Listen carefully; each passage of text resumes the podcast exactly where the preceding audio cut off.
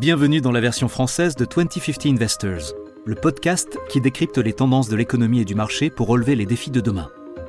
Je suis Coco Agboblois, responsable mondial de la recherche économique, cross-asset et quantitative de Société Générale. Dans chaque épisode de 2050 Investors, je mène l'enquête sur une grande tendance qui impacte l'économie, la planète, les marchés et vous.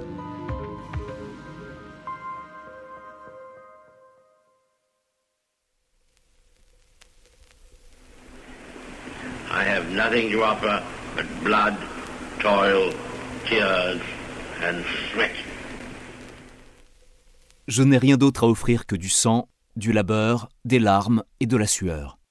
Winston Churchill a prononcé ces mots durs pendant son discours mémorable du 13 mai 1940, à la Chambre des communes du Royaume-Uni, alors qu'il succédait à Neville Chamberlain en tant que Premier ministre britannique, à la veille d'embarquer son pays dans la Seconde Guerre mondiale. C'était il y a 82 ans. Et malheureusement, ils font tristement écho à la réalité qui sévit aujourd'hui dans de nombreuses villes de l'Est de l'Ukraine, attaquées par les Russes. Cette guerre, aux frontières de l'Europe, nous concerne tous. Et pourtant, 2022 avait commencé sur une note tellement optimiste. Rappelez-vous notre épisode 2021 est mort, vive 2022, ou même l'épisode Le retour des années folles. Le monde était censé faire la fête et dépenser allègrement toute l'épargne accumulée pendant les longs et douloureux mois de privation liés au confinement de 2020, quand on menait un autre type de guerre, contre la pandémie de Covid-19 cette fois.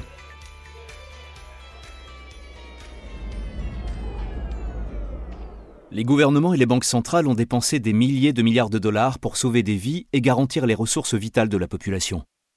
C'était un acte de bravoure qui visait à remettre l'économie mondiale sur pied et à la protéger des effets délétères du coma économique dans lequel on s'était plongé volontairement. La reprise économique attendue, avec une inflation conjoncturelle tant qu'elle n'est pas structurelle, a certes été entravée par les grandes perturbations des chaînes d'approvisionnement et par des tensions sur le marché du travail. Mais ces facteurs devaient se calmer au fil du temps. Aujourd'hui, il faut bien l'admettre, le plan ne s'est pas déroulé comme prévu.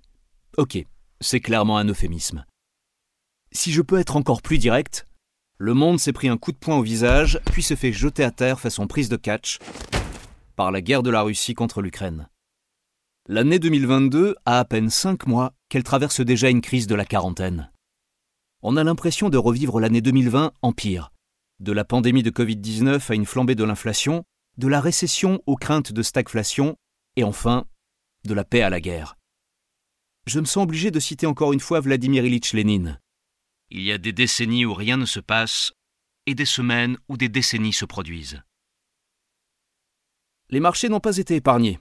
Les actions, les obligations d'entreprise, les devises, à l'exception du dollar, sont toutes en baisse, par crainte d'une récession provoquée par une baisse de la consommation. Car oui, l'inflation persistante se traduit par une crise du pouvoir d'achat.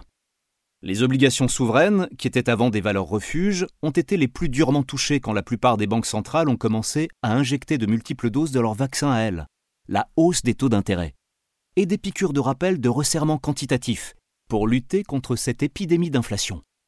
Les seuls secteurs qui font carton plein sont les matières premières et les secteurs à forte intensité carbone.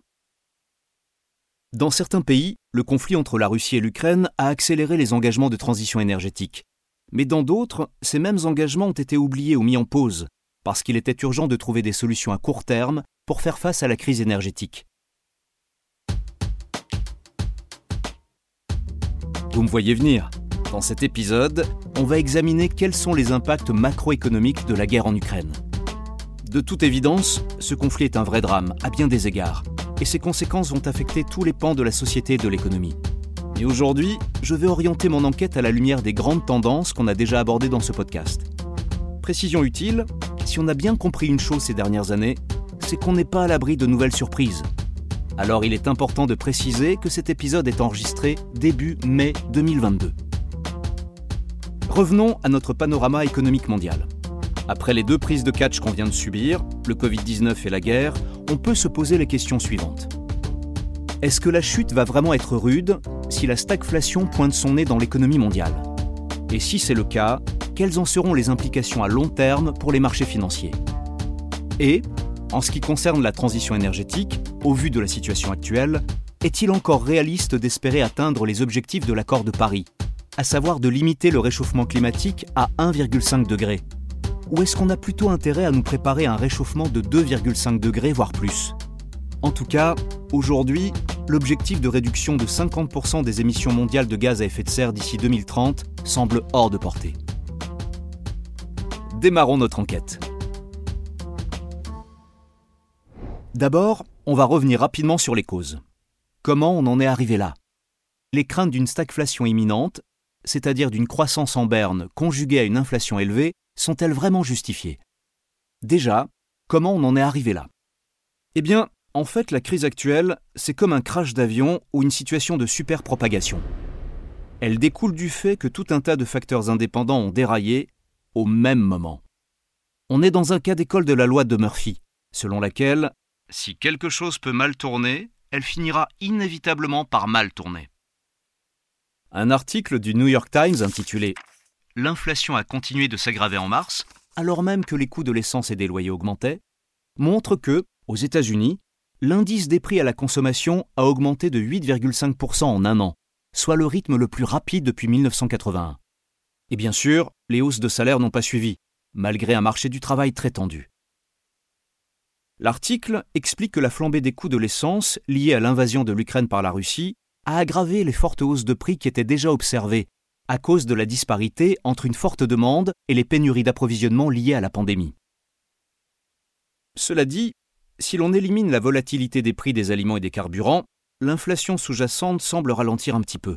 Les prix des voitures d'occasion, par exemple, repartent à la baisse après des hausses records. Et c'est un point important. En fait, à mesure que l'économie rouvrait et que la mobilité augmentait, on passait moins de temps à commander des marchandises sur Amazon, et plus de temps en déplacement ou en voyage. Et ça s'est traduit par un passage de l'inflation des biens à celle des services, par exemple le tourisme, la restauration, etc. Alors, c'est vrai que l'invasion de l'Ukraine par la Russie a bien alimenté l'inflation, notamment en Europe, qui achète 40% de son gaz naturel en Russie. On ne peut pas le nier. Mais même avant la guerre, il y avait plusieurs petits foyers d'inflation. On peut citer en premier l'inflation causée par les perturbations persistantes de la chaîne d'approvisionnement, aggravée par la politique zéro Covid de la Chine. Deuxièmement, les pénuries sur le marché du travail. Là, je pense surtout au Royaume-Uni, où le Brexit a provoqué de graves pénuries de main-d'œuvre dans de nombreux secteurs de l'économie. Troisièmement, le boom de la consommation entraîné par l'importante épargne excédentaire accumulée et qui participe aussi à la hausse des prix. Et enfin, les investissements dans la transition énergétique, qui, associés aux réglementations ESG, ont freiné les investissements dans les combustibles fossiles et dans les autres produits à forte intensité de carbone, ce qui a alimenté l'inflation verte. L'enfer est pavé de bonnes intentions. On a vu tout ça en détail dans l'épisode sur l'inflation verte. L'inflation est comme un virus. Et aujourd'hui, on peut dire qu'elle circule vite.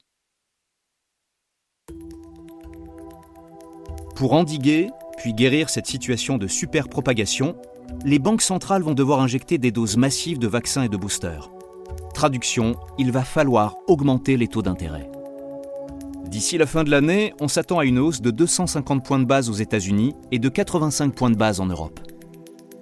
Mais ce n'est malheureusement pas un remède miracle. Les politiques monétaires rigoristes sont certes un moyen de lutter contre l'inflation, mais elles ont des effets secondaires potentiels, qui peuvent aller jusqu'à la récession. Parce qu'augmenter le coût de l'argent, ce n'est pas une bonne nouvelle pour les consommateurs, dont les revenus réels sont déjà en baisse. On pourrait se retrouver avec un cocktail explosif. Une inflation qui perdure, une croissance plus faible et une montée du chômage. C'est d'ailleurs la troisième condition pour nous retrouver avec un épisode de stagflation. Au jour où je vous parle, les prévisions de croissance ne sont pas optimistes. La croissance devrait ralentir. Mais elles ne sont pas alarmistes non plus. A priori, pas d'effondrement à l'horizon. Pourquoi pas? Parce que les gouvernements ont tout intérêt à protéger les ménages à faible revenu contre l'augmentation du coût de la vie. Et oui, après tout, ils représentent une bonne partie de leur électorat. Mais ces dépenses, qui visent à préserver la demande malgré la hausse des prix, pourraient aussi se retourner contre eux. Les ménages à faible revenu sont aussi ceux qui ont la plus forte propension marginale à dépenser, c'est-à-dire qu'ils dépensent et donc injectent dans l'économie une part plus élevée de leurs revenus par rapport aux ménages plus riches, qui vont avoir tendance à épargner davantage. Et si la demande se maintient grâce aux aides gouvernementales, ça pourrait encourager les banques centrales à serrer encore plus la vis pour freiner la consommation jusqu'à déclencher une récession. Il faut bien comprendre que les hausses des taux d'intérêt ne pourront pas résoudre les problèmes d'offres causés par une guerre qui pourrait durer, ou même s'étendre. Et tous ces efforts pourraient s'avérer inutiles. C'est ce qu'a parfaitement illustré récemment la présidente de la BCE, Christine Lagarde, en déclarant Si j'augmente les taux d'intérêt aujourd'hui, cela ne fera pas baisser les prix de l'énergie. En fait, la seule certitude qu'on a aujourd'hui, c'est que les deux à trois prochaines années seront incertaines, instables, à presque tous les niveaux, dans le domaine géopolitique bien sûr, mais aussi de l'inflation, de la demande des consommateurs, des tensions sociales et du prix des actifs. Un article du businessinsider.com intitulé 4 raisons de croire que les États-Unis pourraient avoir passé le pic d'inflation soutient que plusieurs indicateurs, comme l'indice des prix des dépenses de consommation personnelle, l'indice des prix PCE, ont commencé à baisser et que les prix d'expédition ont atteint leur pic. Pour conclure, disons que oui, la stagflation est un risque réel, mais ce n'est pas le scénario le plus crédible aujourd'hui. Le vrai drame de la crise actuelle de l'inflation énergétique et alimentaire, c'est que ce sont les pays émergents, et notamment les ménages à faible revenu dans le monde entier, qui vont la prendre de plein fouet. Un article de Bloomberg intitulé L'inflation s'invite dans la rue raconte que la crise mondiale du pouvoir d'achat a déclenché des manifestations dans de nombreux pays. Au Pérou, au Sri Lanka, en Espagne et même en Allemagne. Une chose est claire, tous les ingrédients sont réunis pour favoriser des perturbations continues dans le monde. Pour nous y préparer au mieux, il est fondamental de bien les cerner et de voir comment elles se traduisent sur les marchés financiers. Après tout, ils sont un moteur clé de l'économie mondiale. On ne compte plus les articles qui décrivent des chocs sectoriels importants au sein des marchés boursiers. Prenez par exemple celui de Robert Armstrong dans le Financial Times, avec son titre plus qu'évocateur 2022, une année cauchemardesque. Il y expose notamment quatre points intéressants. Déjà, on constate une forte divergence dans le secteur entre les matières premières et la consommation. Les secteurs en lien direct avec les consommateurs ont été les plus durement touchés, avec une baisse de 15 à 30% parce que les investisseurs ont anticipé une chute brutale de la demande, pour tout ce qui est du commerce de détail, technologie, automobile, tourisme ou industrie par exemple. De l'autre côté, à l'inverse, les ressources primaires et les actions énergétiques ont connu de fortes hausses, tirées par les prix des produits des matières premières, qui ont augmenté de 15%. Mais attention, ces actions ne sont pas non plus à l'abri d'une chute si nous entrons en récession. Deuxièmement, on observe aussi de grandes divergences entre les banques centrales, ce qui a provoqué une volatilité record des devises. La Banque du Japon, par exemple, reste attachée à son programme d'assouplissement quantitatif, puisque l'inflation y reste modérée. Résultat, le yen s'est effondré de moins 12% par rapport au dollar, un record. Il s'agit de son plus bas niveau en 20 ans. Le cours euro-dollar a aussi plongé en deçà de son niveau le plus bas de 2020, parce que les rendements américains augmentent plus rapidement que les rendements obligataires européens. Troisièmement, sans surprise, les rendements obligataires américains à 10 ans sont passés à 3%, contre 1,5% en début d'année. Ça s'explique par l'anticipation des resserrements monétaires et des réductions de bilan. En Europe, cette hausse est encore plus marquée. Les taux européens à 10 ans sont passés de 0,3% à 1,7% en à peine 3 mois. Il s'agit de leur plus haut niveau depuis 8 ans. Et enfin, il y a aussi des disparités politiques dans les réactions face au Covid-19. Alors que l'Occident semble avoir atteint l'immunité collective, la Chine reste attachée à sa stratégie zéro Covid. Aujourd'hui, 375 millions de personnes sont encore en quarantaine dans 45 villes chinoises. Cette approche a des conséquences graves sur la croissance, avec un risque de récession qui pourrait avoir un impact sur l'économie mondiale, et conduire à une autre série de perturbations de la chaîne d'approvisionnement et à un choc de la demande. Les actions et les devises chinoises en ont particulièrement souffert. La lenteur de la reprise post-Covid et la guerre en Ukraine ont donc porté un coup dur à l'économie. Et, ce n'est un secret pour personne, la santé économique est directement liée à l'adoption de politiques climatiques. Pour être clair, en temps de crise, l'économie passe avant l'écologie. Plus précisément, quels sont les impacts sur le changement climatique et sur l'engagement de neutralité carbone? Pour citer le dernier article sur lequel je suis tombé à ce sujet, de nombreuses villes en Inde ont subi de plein fouet les effets implacables du changement climatique, en enregistrant des vagues de chaleur records.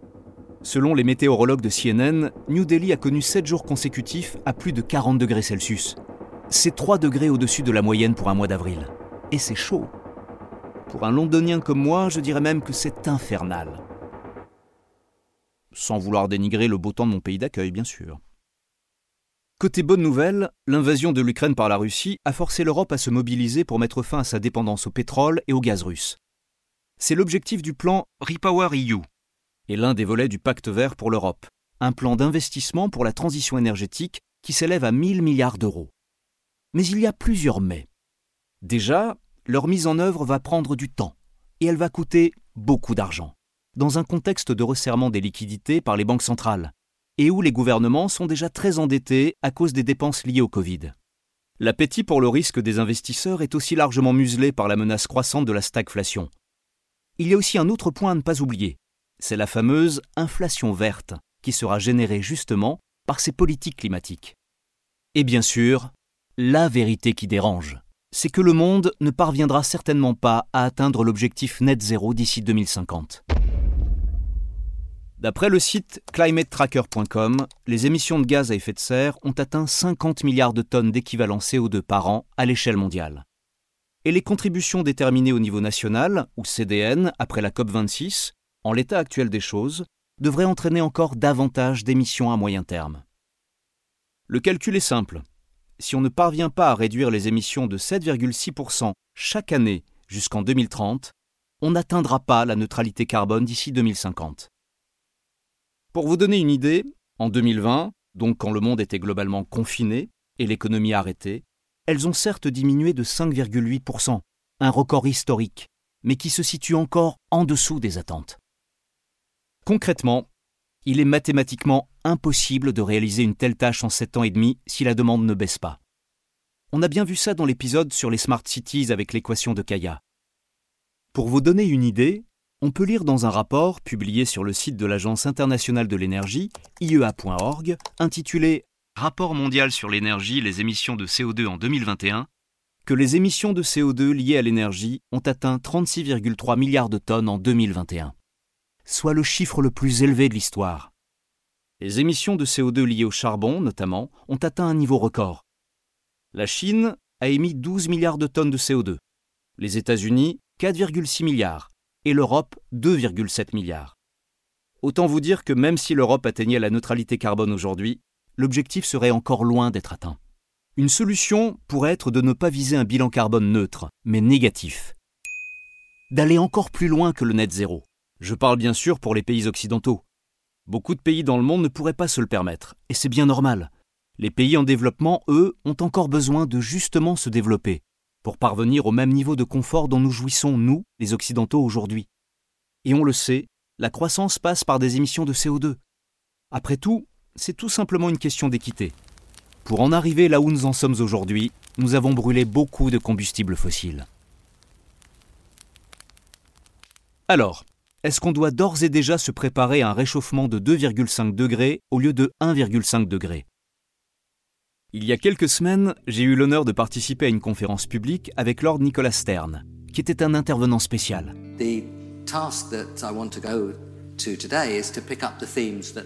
Il co-préside la Commission mondiale pour l'économie et le climat et est ancien économiste en chef de la Banque mondiale. Il est également bien connu pour son rapport de 700 pages, le rapport Stern, sur l'économie du changement climatique, publié pour le gouvernement britannique en 2006 je lui ai posé cette même question. Et sa réponse a été catégorique. 2,5 degrés, ce n'est pas une option. On ne peut pas se préparer à un réchauffement de 2,5 degrés parce que les conditions de vie seraient atroces. Il faut absolument faire tout ce qu'il faut, quoi qu'il en coûte, pour le limiter à 1,5 degré. En 2022, la planète s'est réchauffée de 1,1 ou 1,2 degrés depuis l'ère pré-industrielle. Et la situation est déjà catastrophique. Pour conclure, le monde fait face à d'innombrables défis, dont les conséquences seront aussi graves qu'imprévisibles dans les années à venir. La guerre en Ukraine, la stratégie anti-Covid-19 de la Chine, la bataille des banques centrales contre l'épidémie mondiale d'inflation, le combat contre le changement climatique et la lutte contre les inégalités, pour n'en citer que quelques-uns. ça me rappelle le roman de Léon Tolstoï, Guerre et paix. Pendant plus de 1000 pages, et grâce à une palette impressionnante de quelques 600 personnages, Tolstoï brosse les événements survenus en Russie pendant les guerres napoléoniennes, au début du XIXe siècle. L'empereur français Napoléon Bonaparte, après avoir conquis une grande partie de l'Europe, a buté sur la Russie, d'où il a été définitivement refoulé en 1812. Le roman décrit cette tentative d'invasion française de la Russie et l'impact de l'ère napoléonienne sur la société tsariste à travers les histoires de cinq familles aristocratiques russes. En parlant de guerre et paix, je vous propose de finir cet épisode sur une citation du neuroscientifique et écrivain Abhijit Naskar. La guerre coûte cher et la paix est gratuite. Pourtant, la guerre est futile et la paix n'a pas de prix.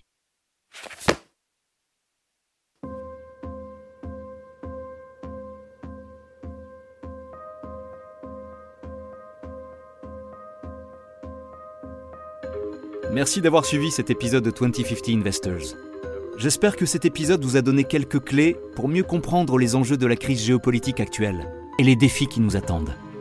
2050 Investors est disponible sur toutes les plateformes de podcast et de streaming. Si cet épisode vous a plu, mettez-nous plein d'étoiles sur Apple Podcast, laissez des commentaires où vous voulez, abonnez-vous et surtout, parlez-en autour de vous. Rendez-vous au prochain épisode.